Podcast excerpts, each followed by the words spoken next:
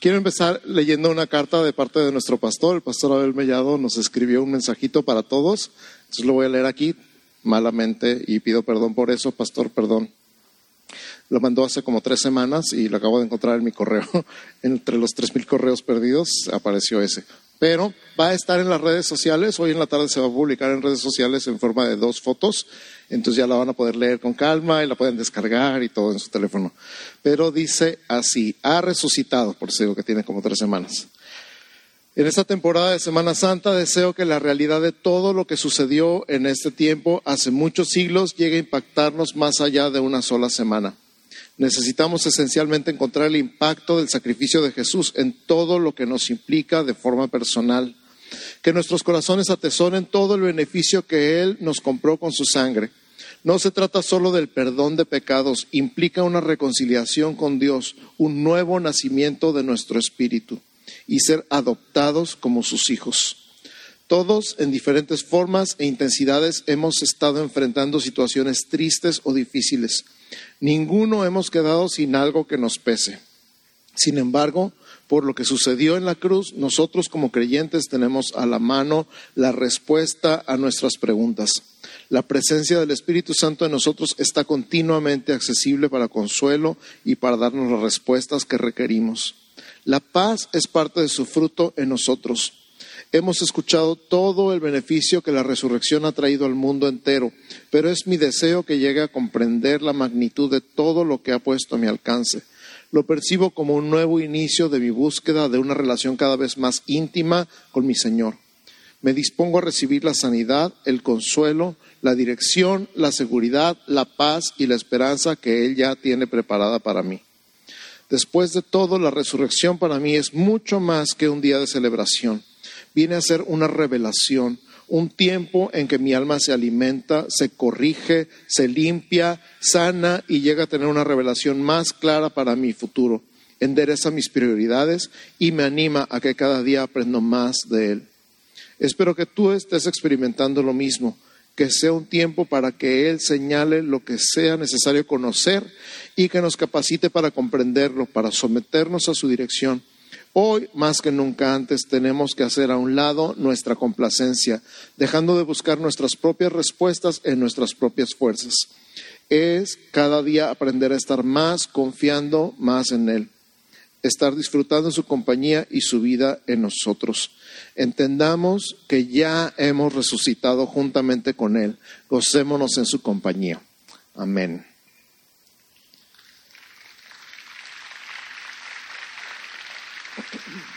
Van a tener disponible, repito, en todas las redes sociales. Por si no saben, tenemos redes sociales en la Iglesia de San Pablo. Estamos en Facebook como Iglesia Evangélica San Pablo, sitio central. Ahí pueden hacer check-in, ahí pueden subir sus fotos, ahí pueden ver las fotos cuando los toman infraganti ahí también. Y estamos igual en Instagram como ISP Central, en Twitter como ISP-Central. Y también tenemos un canal de YouTube, Iglesia Evangélica San Pablo, sitio central. ¿Y qué más? Les mandamos por WhatsApp todo lo que podemos. Si quieren que les lleguen los mensajes por WhatsApp, anótense con Eduardo. Eduardo Ordóñez está por ahí en alguna parte, ahí atrás. Pídanle, ay, agrégame al grupo de WhatsApp de la iglesia, por favor, pues, que reciban ahí todos los días la lectura de la Biblia en un año, todos los días el devocional de lunes a viernes y todos los días la oración de lunes a sábado, una oración basada en un versículo bíblico y aparte avisos de actividades, todos los que tenemos cada día. Y ahí van a encontrar esta carta de nuestro pastor. Ok, vamos al tema y vamos a orar primero. Señor Jesús, gracias, gracias por tu palabra, gracias por tu presencia, gracias por estar con nosotros y en nosotros. Gracias porque tu Espíritu Santo aplica tu palabra a nuestra vida a nuestro carácter, a nuestra personalidad, a nuestras circunstancias actuales y a una cosas que todavía ni sabemos que van a pasar, pero que tú nos preparas de antemano con tu palabra. Gracias por tu palabra. Y ahora nos sometemos a ti, a tu señorío, a tu autoridad, al fluir de tu Espíritu Santo, a lo que tú quieres hablar a tu iglesia el día de hoy. Yo me someto a ti, Señor, a tu autoridad a lo que tú quieres hablar a tu iglesia. Y declaramos en el nombre de Jesús nuestros ojos y nuestros oídos físicos, mentales y espirituales abiertos y atentos a recibir tu palabra, a abrazar tu palabra, a creer tu palabra y a vivir tu palabra en el nombre de Jesús. Amén. y ya me quedé solo en la oración.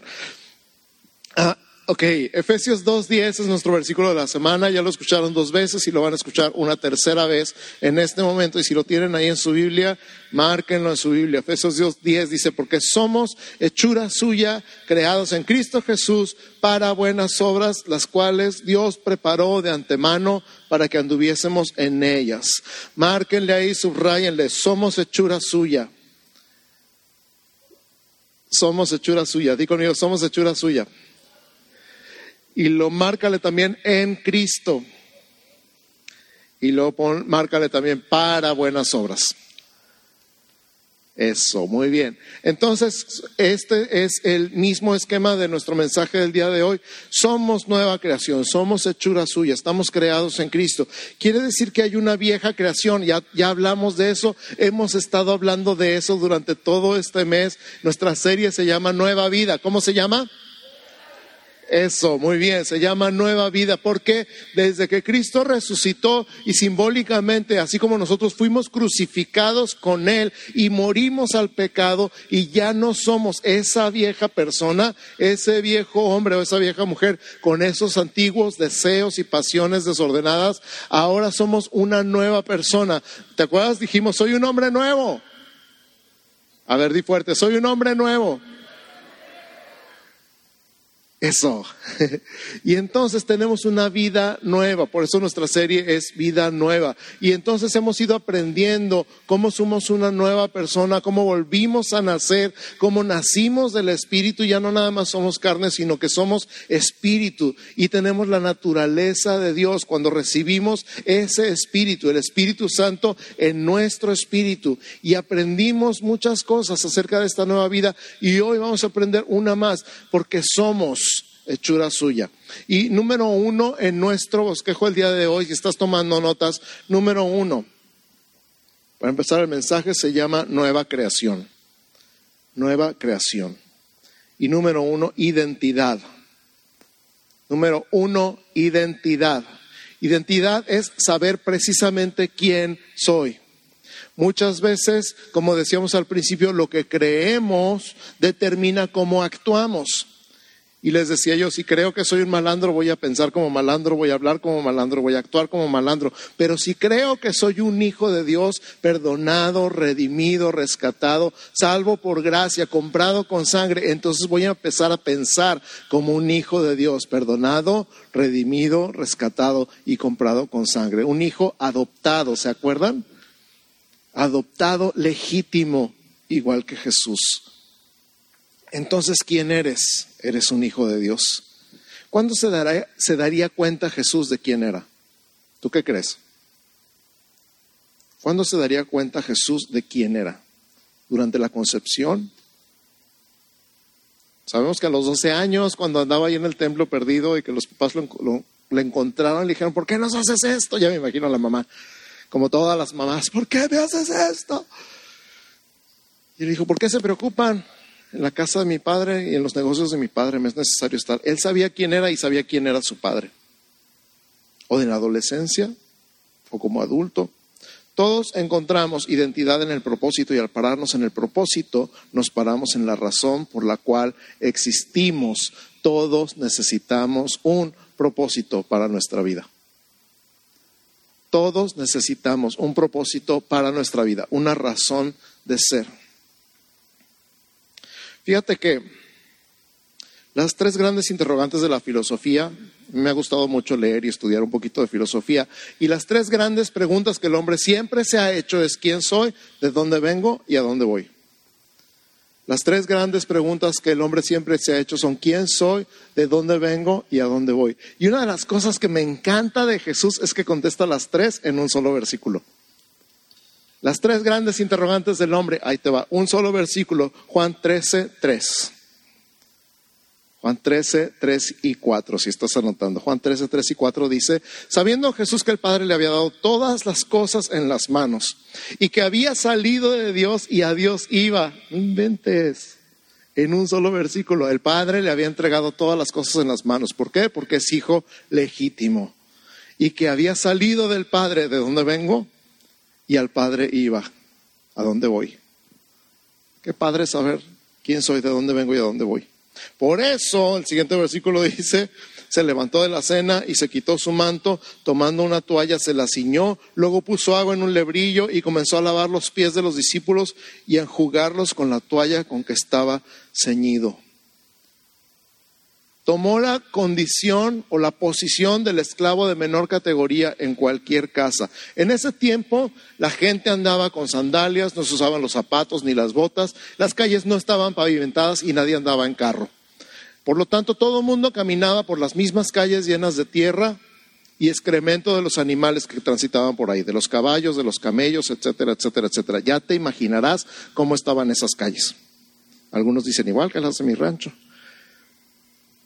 Y caminaban por ahí. Cuando llegaban a una casa, entonces el esclavo de menor categoría de la casa le tocaba lavar los pies de todos los invitados de su patrón. Cuando llegaron a, lo que conocemos como la última cena, no había esclavos, no había nadie que sirviera. Y los discípulos prefirieron sentarse a la mesa con los pies cochinos que lavarse los pies ellos solos. Ya no digas a alguien más. Y Jesús se levantó. ¿Por qué? Porque sabía quién era, de dónde venía y a dónde iba. Tenía su identidad perfectamente clara y muy firme y a él no le importaba, no le afectaba en su identidad hacer lo que iba a hacer. ¿Por qué nosotros no queremos hacer muchas cosas? No, yo, ¿cómo? Si yo soy, ¿verdad? ¿Cómo crees? Eso sería rebajarme.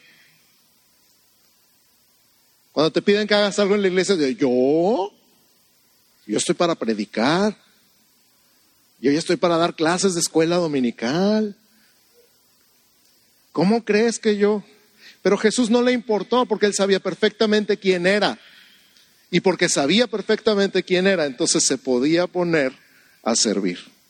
Y a servir como el esclavo de menor condición, porque él tomó forma de siervo. Siendo igual a Dios, se humilló a sí mismo tomó forma de hombre y tomó forma de siervo. No le importó, no le afectó.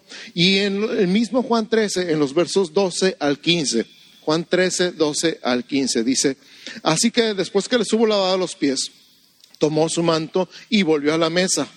Yo creo que había un silencio sepulcral ahí. Les dijo, ¿sabéis lo que os he hecho? Vosotros me llamáis maestro y señor con mayúscula y decís bien porque lo soy. Pues si yo, el Señor y el Maestro, he lavado vuestros pies, vosotros también debéis lavaros los pies los unos a los otros, porque ejemplo os he dado para que como yo os he hecho, vosotros también hagáis. En otras palabras, cuando tú sabes claramente y perfectamente quién eres, de dónde vienes y a dónde vas, estás listo para servir en lo que sea. Cuando tú sabes quién eres, de dónde vienes y a dónde vas, te estás pareciendo más a Jesús. Y Jesús tomó forma de siervo. Por eso nosotros mismos tomamos forma de siervo y estamos para servirte. Los hijos de Dios, los discípulos de Jesús,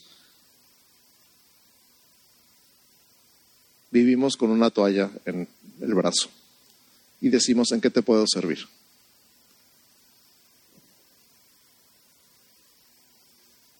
¿En qué te puedo servir? ¿Cómo te puedo servir? ¿Cómo te puedo ayudar? ¿Qué necesitas? ¿En qué te ayudo? Porque sabemos perfectamente quiénes somos, de dónde venimos y a dónde vamos.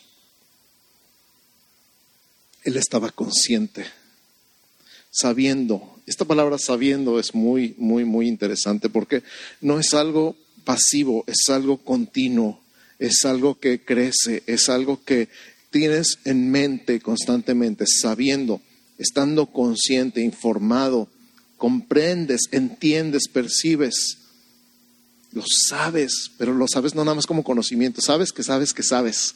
Imagínate a Jesús sabiendo quién era. Imagínate a Jesús sabiendo de dónde venía. Imagínate a Jesús sabiendo a dónde iba. Él es el rey de reyes y señor de señores y él tomó forma de siervo y modeló el reino cómo es su reino, un reino donde el rey es el que sirve. ¿Y a nosotros qué nos queda? Ya pensar en que Jesús me lavara los pies sería demasiado. ¿Qué, orgullo te puede quedar después de que el rey te lave los pies? Puedes decir, ay, el rey me lavó los pies. No creo, la verdad, creo que nadie se sienta así. ¿O cómo te sentirías tú? Yo me sentiría humillado, francamente. ¿Cómo te sentirías tú? Que una persona como Jesús te lavara los pies. Por eso es el modelo del reino. Sabiendo que volvía al Padre, que vino del Padre, que regresaba al Padre. En Juan 16, 15 dice él que todo lo que tiene el Padre es mío. Y eso lo vimos también la semana pasada. Todo es tuyo porque eres heredero. ¿Te acuerdas del hijo pródigo? Más bien del hermano que decía, tanto tiempo te he servido y nunca me has dado ni un cabrito. Todos los años que te he servido, nunca te he desobedecido y no me has dado nada para gozarme con mis amigos. Y el padre que le dice, todo lo que tengo es tuyo. ¿Por qué no lo has disfrutado? ¿Por qué no lo disfrutas? Porque tienes mentalidad de esclavo, no mentalidad de hijo, que fue lo que vimos la vez pasada. Pero un hijo es el mejor servidor porque sirve desde un lugar de identidad. Un hijo es el mejor servidor porque sirve desde un lugar de identidad, porque sabe quién es. Un hijo sirve viendo cómo los planes de Dios se están desarrollando. Tú te das cuenta cuando entras a un negocio quién es empleado y quién es hijo. Cuando el hijo está trabajando en el negocio y quiere ver el negocio de su papá crecer, tú te das cuenta cuando es un empleado y que le están pagando por hora y que cinco minutos, diez minutos antes de cerrar dice, ya cerramos. Y cuando alguien que es de la casa, que es dueño del negocio, dice, no importa, abrimos diez minutos más. No importa, pásale. Te das cuenta, es fácil ves los planes desarrollándose. Y Jesús veía los planes de su Padre desarrollándose. Entonces Jesús modeló la identidad de un hijo cuando sirvió lavando los pies, cuando sabía quién era. Cuando nosotros peleamos por nuestra posición, nos estamos viendo como huérfanos. Voy a repetir eso. Cuando nosotros peleamos por nuestra posición, nos estamos viendo como huérfanos. ¿Por qué? Porque el hijo siempre será hijo. Escucha, tú siempre serás hijo. Tú siempre serás hijo. Eso no es algo que se pierde. No busques una posición. Cuando buscas una posición te ves como huérfano. Mírate como hijo. Aquí estoy para servir. Igual que mi papá. Igual que mi hermano mayor Jesús. Escucha esta frase. A lo mejor esta es la frase matona para tu face. Todo lo que logremos por autopromoción lo tendremos que mantener a través de autopromoción. Todo lo que logremos por autopromoción lo tendremos que mantener a través de autopromoción. O sea, si te costó mucho trabajo llegar a donde estás y mover todas las palancas y venderte como si fueras la última Coca-Cola en el desierto, ese mismo trabajo te va a costar mantenerte ahí. Lo escuché hace muchos años de otra manera. Si tú tienes que andarte promoviendo, seguramente es porque el Espíritu Santo no quiere hacerlo. Si tú tienes que andarte promoviendo, seguramente es porque el Espíritu Santo no quiere hacerlo. Número dos, diseño exclusivo. Dos y tres vienen juntos, diseño exclusivo y propiedad. Porque somos hechura suya. Di conmigo, porque somos hechura suya. Somos hechura suya. A ver, mírate tus manos y tus brazos y tu panza del tamaño que sea que esté, tus pies y di, soy hechura suya. ¿Qué significa que soy creado a mano? Soy diseñado, tengo un diseño exclusivo. No hay nadie como tú en la tierra, en el mundo entero. Nunca ha habido nadie como tú en toda la historia de la humanidad. y nunca habrá nadie como tú.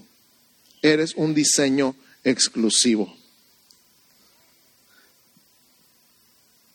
Dios te hizo y tiró el molde. Dios te hizo y rompió el molde. No hay nadie como tú. Nadie en toda la historia de la humanidad ha tenido las mismas huellas digitales que tú, ni nadie las tendrá. El diseño de tu iris, de tu ojo, nadie lo ha tenido y nadie lo tendrá. El timbre de tu voz es diferente a todas las voces en toda la historia de la humanidad y a todas las que existirán en el futuro, porque tienes un diseñador y hace un diseño exclusivo. Pensando en la ropa de diseñador, que antes era así como que la etiqueta aquí nomás tenías que ver, ahora la ponen así en grande, ¿verdad? Y ahora entre más grande el logo, más original se ve la pieza. estaba acordando de la película esta de Volver al Futuro. ¿Cuántos han visto la película de Volver al Futuro? ¿Se acuerdan de esa escena donde Marty McFly está en la cama de su mamá y se da cuenta que está en ropa interior? Y luego la mamá le dice Calvin. ¿Por qué le dice Calvin? Porque trae chones Calvin Klein y dice aquí todo bien grande. Porque en los 50 no se usaba andar luciendo la marca en todo el resorte de los chones. Y ahora ya la usa uno en la espalda y en el pecho y en la frente y todo. Eres un anuncio ambulante, ¿verdad? ¿Por qué? Porque luces el nombre del diseñador. Y ahora espiritualmente, moralmente, en tu carácter, en la forma en la que te comportas y hablas, muestras el diseñador. ¿Quién te hizo? Somos hechura suya. Así que ni eres Calvin Klein, ni eres náutica, ni eres nada. Eres Jesús. Diseñado por Jesús, creado por Jesús, hecho con sus manos.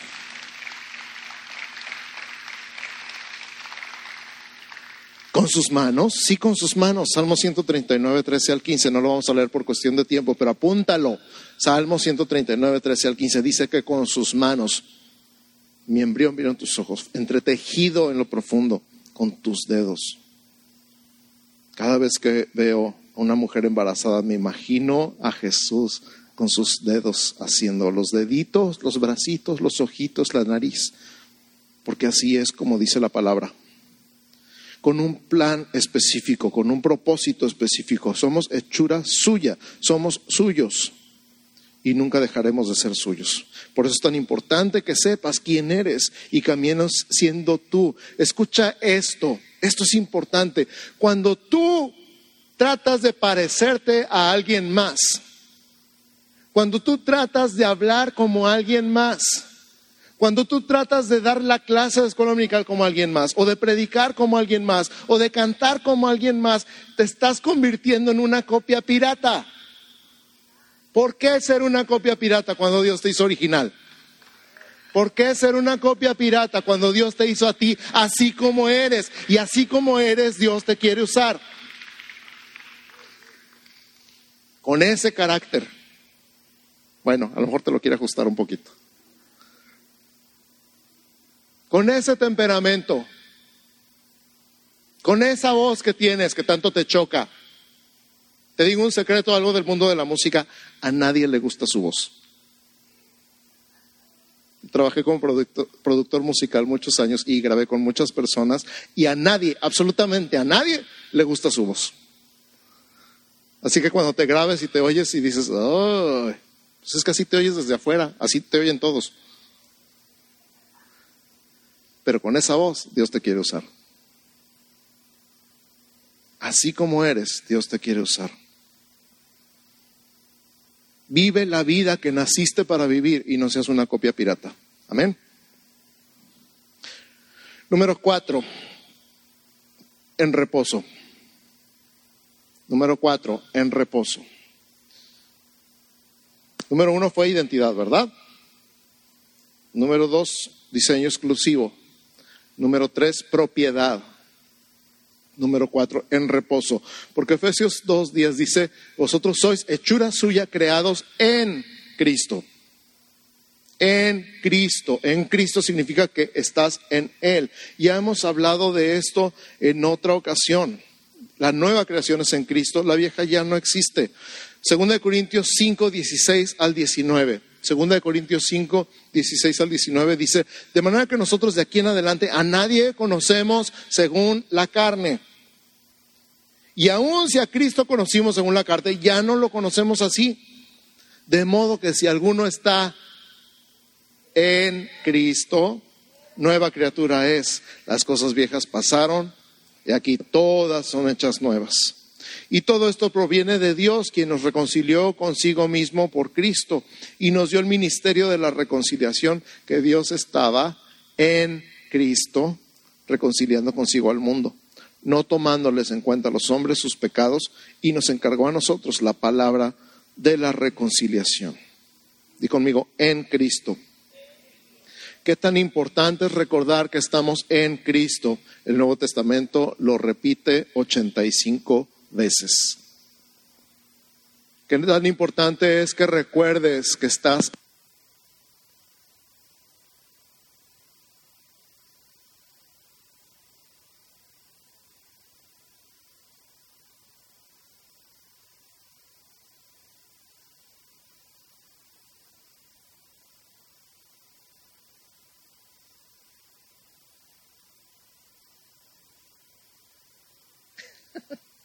Gracias.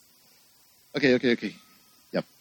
85 veces te dice que estás en Cristo. 85 veces te dice en el Nuevo Testamento que estás en Cristo. ¿Por qué? Recuerda lo que hemos dicho en otras ocasiones. La salvación está en Cristo, la sanidad está en Cristo, la santidad está en Cristo, la protección está en Cristo, la provisión está en Cristo y tú también estás en Cristo. Ahí es donde está todo lo que puedas necesitar alguna vez. ¿Qué tengo que hacer para estar en Cristo? ¿Cómo me meto a Cristo? ¿Cómo es que estoy en Cristo? Creyendo en Él. Creyendo en Él. Yo soy nueva criatura en Cristo. Y fui creado en Cristo. Estoy, ya estoy en Él. Necesito entenderlo. Dice que nosotros ya estamos en Cristo Jesús, 1 Corintios 1.30. Ya estamos en Él, ya estamos en Él, 1 Corintios 1.30. Alguna vez puse el, si se acuerdan, el ejemplo del billete que metes en un libro y que lo que le pase al libro le pasa al billete. Si mando el libro a la India, allá va el billete adentro. Si lo aviento al agua, ahí está el billete adentro. Y si lo saco del agua, ahí está el billete. Todo lo que pase al libro le pasa al billete que está dentro del libro. Escucha, tú estás en Cristo. Y todo lo que es de Cristo es tuyo. Y la gloria es de Cristo. Y tú estás en la gloria porque estás en Cristo. Todo es tuyo porque estás en Cristo. Ahora, ¿para qué? Número cinco, propósito. Número cinco, propósito. ¿Sabías que el libro Una vida con propósito ha sido el libro más vendido por casi 20 años? ¿Por qué? Porque todo mundo necesita un propósito. Y este libro de una vida con propósito de repente se empezó a vender en los aeropuertos, en las librerías, por todo el mundo. Lo encuentras en todas partes, en todas las tiendas y se vende como pan caliente 20 años después. ¿Por qué? Porque todos necesitamos sentir o saber que nuestra vida tiene un propósito, que cuando lleguemos al final de nuestra vida podamos decir que nuestra vida ha servido para algo. ¿Has tenido esa sensación? Yo quiero llegar al final de mi vida sabiendo que mi vida sirvió de algo. ¿Tú también? O dices, ah, pues ay, nomás, como la canción no vale nada la vida. Tienes un diseño tienes un propósito. Dios te diseñó y te diseñó a propósito, con una razón. Y Efesios 2.10 dice al final, para buenas obras, las cuales Dios preparó de antemano para que anduviésemos en ellas. Escucha, tú eres hechura suya. Fuiste diseñado, eres suyo, Él te creó creados en Cristo Jesús y estás en Cristo, ya estás en Cristo. Con un propósito hacer las buenas obras que el Padre ya preparó de antemano para que anduvieses en ella. ¿Para qué estoy en la tierra? Para cumplir sus planes, sus pensamientos, sus sueños, sus propósitos, su destino para tu vida. No solo para tu presente, sino para toda la eternidad. La nueva creación es algo maravilloso en la mente de Dios, creada para su poder y para su gloria. Alguna vez he escuchado el ejemplo, y no me acuerdo si se los he comentado o no, de, imagínate que yo te regalo un portafolio carísimo. Ya sabes que hay portafolios así de piel y, hermosos y caros y finos que se usan para cosas elegantes, para que tú vayas a trabajar con tu traje y tu corbata y si eres un abogado te presentes en el juzgado con tu portafolio y todos digan, wow.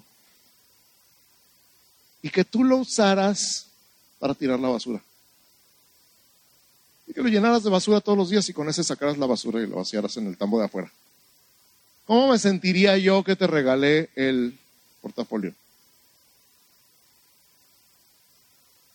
Insultado, me sentiría insultado si supiera que estás usando eso carísimo que yo te regalé para tirar la basura.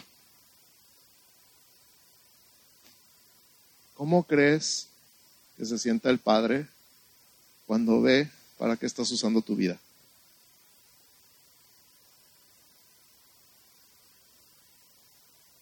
¿Qué piensas? Yo quiero que mi vida te honre, Señor. Yo quiero que mi vida te glorifique. Yo no sé qué estás haciendo con tu vida.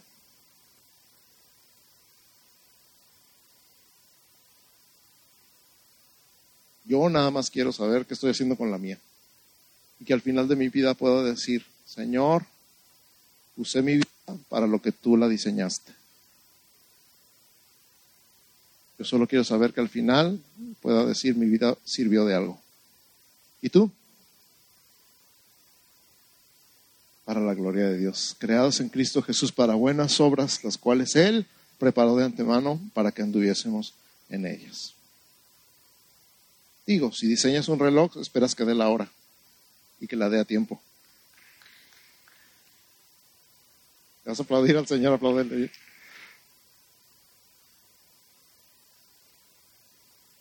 Si diseñas una prenda, esperas que esté bien hecha, que esté cuadrada y que se use. ¿Quién usaría un traje de 100 dólares de pijama?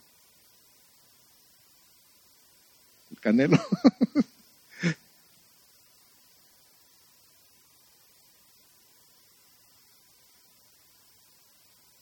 Las personas alrededor del mundo entero buscan su propósito. La eternidad es a donde vamos y vivir para eso es sabiduría. Perder eso de vista con las cosas de la vida es un error, porque hay mucho más que esta vida. Hay mucho, mucho, muchísimo más que esta vida. Voy a invitar al equipo de alabanza que me acompañe. Y cierra tus ojos un instante. Cierra tus ojos un instante.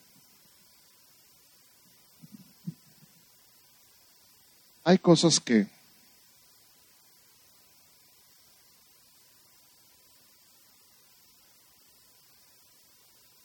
necesitas escuchar. Necesitas escuchar la palabra de Dios.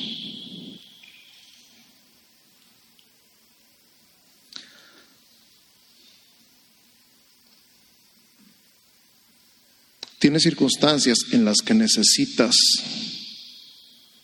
una proclamación de fe de lo que Dios ha dicho acerca de ti. Y no importa quién lo diga, porque lo que tiene importancia es la palabra, que sea palabra de Dios. Escuchar lo que Dios ha dicho. Así que trata de escuchar y trata de recordar qué es lo que Dios ha dicho de ti.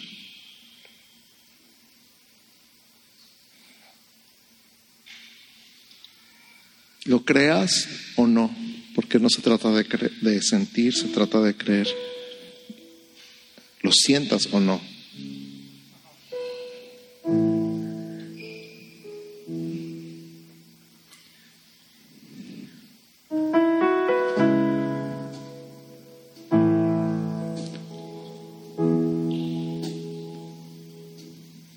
Segundito para recordar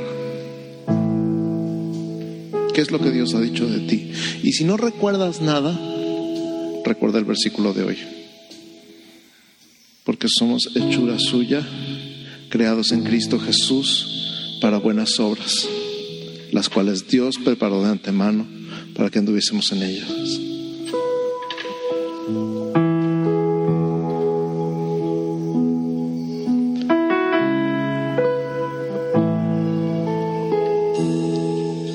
Medita en esta palabra.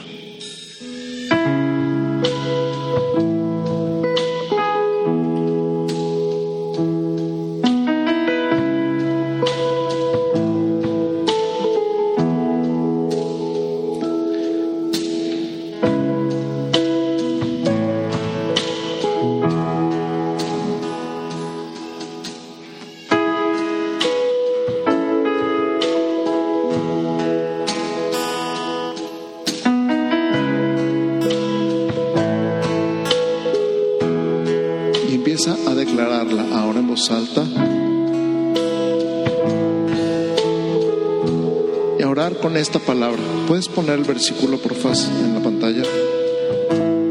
Somos hechura suya, Efesios 2.10. Y empieza a orar y a decir gracias Señor, gracias porque soy hechura tuya. Gracias por lo que soy.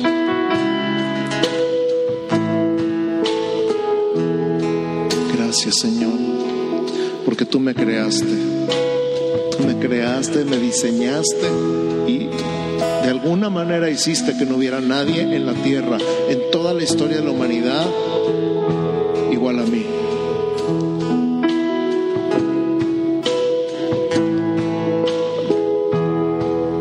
Y gracias porque estoy en ti, Jesús. Porque fui creado en ti, Jesús. Gracias, gracias, gracias, gracias. La salvación está en ti. Gracias, Señor Jesús, porque el perdón está en ti. Porque la misericordia está en ti, porque la gracia está en ti, porque la verdad está en ti. Gracias, Señor. Gracias Señor, gracias Señor, gracias Jesús. Gracias porque tengo un diseñador y soy un original. En este momento renuncio a hacer una copia pirata. Si he tratado de imitar a alguien porque lo admiro, porque quiero aprender de él o de ella, renuncio a hacer una copia pirata y yo declaro en el nombre de Jesús que soy tu original, que soy tu diseño, que tú me hiciste, que tú me diseñaste y que soy lo que soy porque tú me hiciste.